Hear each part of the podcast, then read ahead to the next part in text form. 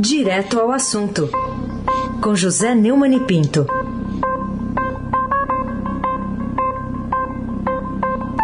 Oi, Neumann, bom dia. Bom dia, Raíssa Abac, Carolina Ercolim. Bom dia.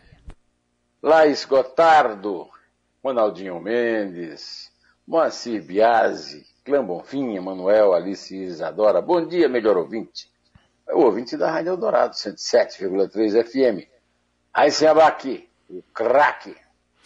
Hoje, manchete do Estadão destaca que divergências e vazamentos fazem o presidente da CPI, Omar Aziz, adiar a leitura do relatório final da CPI. Bom, eu queria que você eh, nos dissesse nessa reta final, Neumann, em que essa exposição aí de algumas fraturas na CPI pode prejudicar no trabalho que ela realizou até agora. É, segundo Marcelo Godoy, a chamada na primeira página do Estadão, né?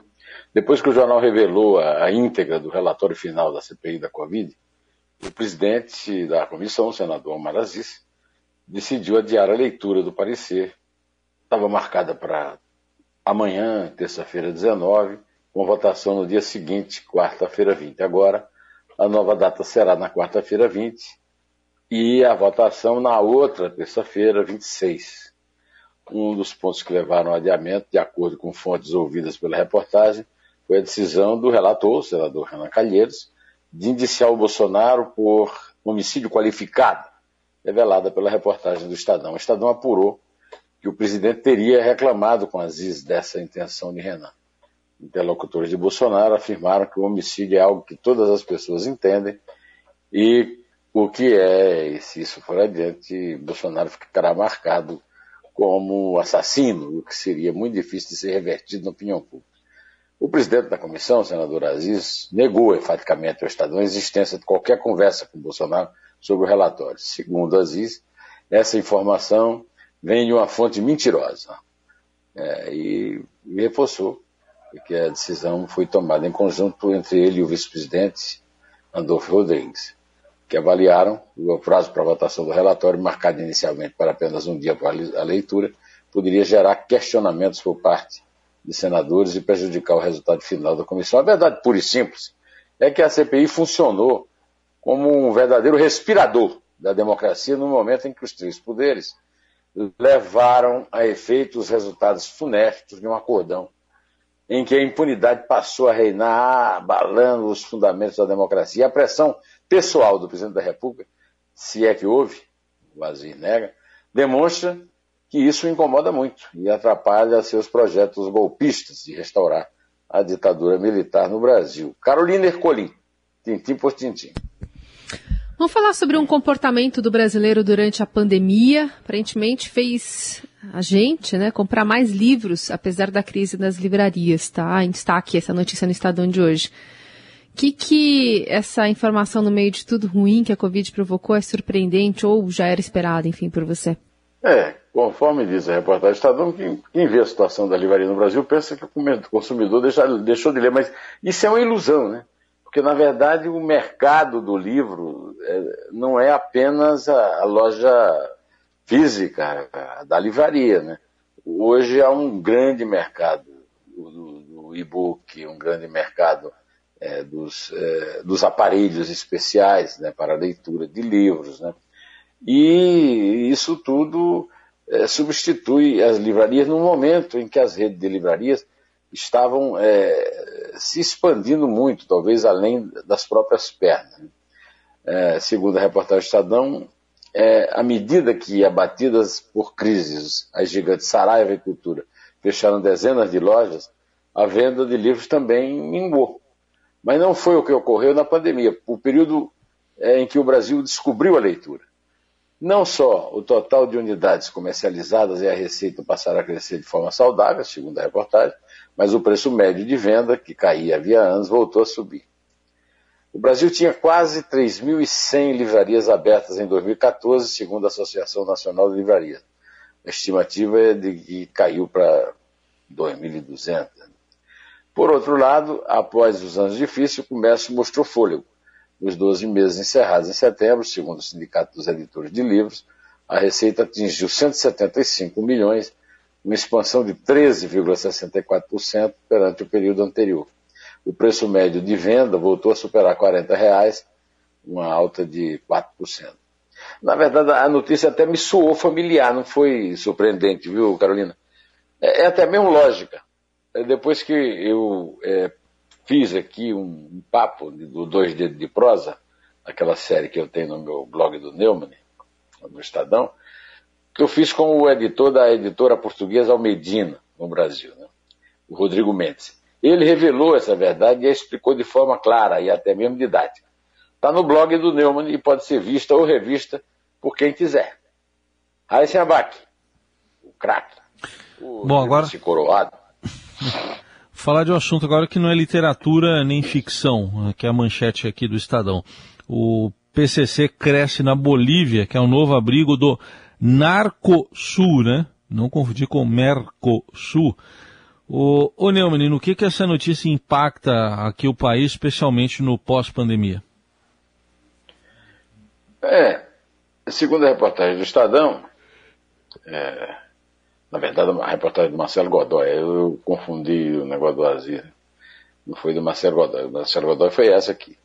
A dificuldade de atuação da Polícia Federal no país vizinho e a localização geográfica central na América do Sul transformaram a Bolívia no santuário do Narcosul, com, como os investigadores chamam o cartel, que reúne representantes da cúpula do primeiro comando da capital, PCC, associados ao tráfico internacional de drogas. Eles investem em joias, clínicas médicas, restaurantes, fazendas e passeiam em segurança com as famílias na região de Santa Cruz de la Sierra, centro de poder do grupo e rota de passagem da droga que, vindo do Peru e da Colômbia, se junta à cocaína propriamente boliviana.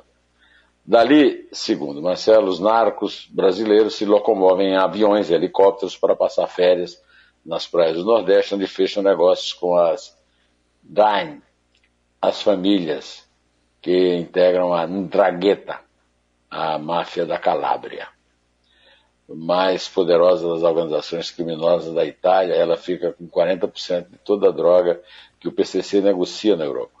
Esse é o imposto para que os carregamentos de cocaína da América do Sul possam circular pelo continente. Ali, o quilo de droga adquirido em Santa Cruz de la Sierra por mil dólares alcança até 35 mil dólares. É, nos anos 80, eu trabalhava no Jornal do Brasil e passei um bom período na Bolívia.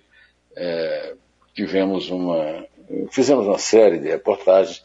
Começou é, lá no, no, Alto, né, El Alto, lá em La Paz, com as plantações de coca. É uma plantação tradicional que vem desde os tempos pré-colombianos. Eu mostrei isso. Depois desci até o, a planície em Santa Cruz de la Sierra e vi ali é, como já naquela época se transportava nos barcos a, a cocaína enquanto ela era é, elaborada né, nas folhas de coca. Né? É, já na época, o consumo tradicional e o mercado internacional de entorpecentes tornavam o cenário já muito lógico e próximo. Está acontecendo agora, pela demonstração de incompetência da política internacional de combate ao comércio ilícito de entorpecentes, um atestado do fracasso e, ao mesmo tempo, a competência das máfias. Eu recomendo a leitura de um livro poderoso sobre isso, Máfia, Poder e Antimáfia, do juiz Walter Fanganiello Maierovitz, desembargador aposentado do Tribunal de Justiça de São Paulo, que conhece muito bem o assunto, principalmente a Operação Limpas, e sabe muito bem das deficiências da justiça e do Estado policial para deter o crescimento dessas máfias. Ele descreve é um verdadeiro romance policial, leitura muito agradável, recomendo a leitura. É, Recém-lançado, pode ser encontrado é, em todo o comércio de livros, inclusive nas livrarias, né? Carolina Ercolim, tintim por tintim. Bom, queria falar contigo sobre é, uma entrevista que você fez para essa série Dois Dedos de Prosa que você já mencionou aqui está no blog do Neumann, está no portal do Estadão. Que revelações o jornalista Merval Pereira é, fez nessa conversa contigo? É, no Dois Dias de Prosa, o Merval Pereira, que é comentarista da Globo News, colunista no Globo e é da Academia Brasileira de Letras, disse que o Bolsonaro é o que de pior já aconteceu no Brasil. Ele não constata a existência de um governo, mas um caso de demência. Segundo ele, às vezes a política desgosta o colunista, mas é o tema mais frequente no livro que está lançando agora, Desafios da Democracia, pela Top Books. Segundo o, o, o Merval revelou no Dois Dedos de Prosa, no governo Geisel, na ditadura, era bom morar em Brasília. Ele morou 10 anos lá. Porque seu, aliás, três vezes. Né? Porque seu projeto era abertura e a imprensa tinha um papel fundamental. Disse ele. Hoje é o contrário, né? A imprensa é inimiga número um do desgoverno Bolsonaro. Aí sem abaque. Aí sem abaque, vocês já sabem. Ele é o craque. Bom, mas vamos continuar aí no, no, no seu blog para falar de uma outra, de um outro bate-papo que você teve com um desembargador que fez a defesa do Ministério Público, né? Nesse momento aí que a Câmara está se mobilizando contra o Ministério Público, ele diz que proteger o Ministério Público não é regalia, mas dever. Então explica essa entrevista para gente, Neumann. É, eu entrevistei uma pessoa muito discreta, né? Que ele é do Tribunal Regional Federal, né? O TRF3, o Terceiro Tribunal Regional Federal é, em São Paulo. É, André Nekachalov ele acha que o país tem evoluído positivamente e que não passamos por um retrocesso, ao contrário de mim. A, a entrevista, inclusive, cumpre essa função do debate democrático. Né? É, na série Neumann Entrevista, ele lembrou que combater a corrupção é muito difícil. E preservar a independência do Ministério Público, segundo ele, não é regalia, mas necessidade da função. É uma coisa funcional. Né? É, ele é favorável a extinguir o foro como prerrogativa de função e é contra a fixação de mandatos para o STF, como defendeu no, na mesma série, Neumann Entrevista, o, o advogado Marcelo Knofel, Knoffelmar, pois acha que a prática aprimora a capacidade de julgamento dos juízes. É, está na série Neumann Entrevista, no blog do Neumann, no portal do Estadão. Carolina Ercolim, tintim por tintim.